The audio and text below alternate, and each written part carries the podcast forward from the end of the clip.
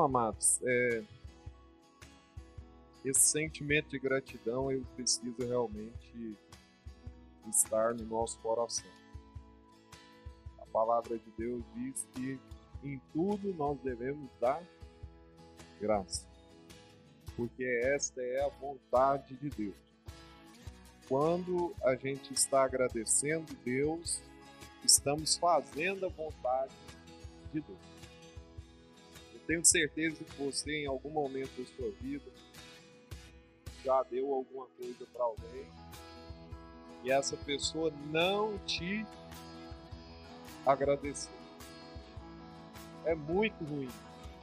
Muito ruim. Imagina, irmãos, o quanto todo dia o Senhor está nos dando muitas vezes, muitas vitórias e a gente pede muito mais do que agradece. Essa a grande tem muito mais facilidade de pedir do que agradecer.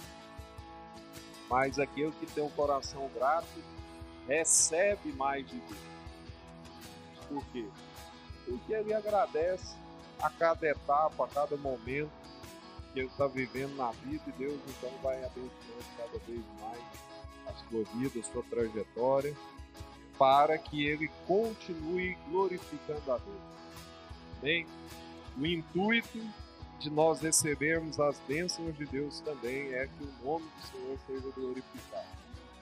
Então, irmão, quando Deus te abençoa, o nome dele está sendo glorificado na sua vida. Quando Deus te cura, o nome dele está sendo glorificado na sua vida. Quando Deus te restaura, o nome dele está sendo glorificado. Então, nós devemos sempre empenhar em estar agradecendo a Deus por todas as coisas.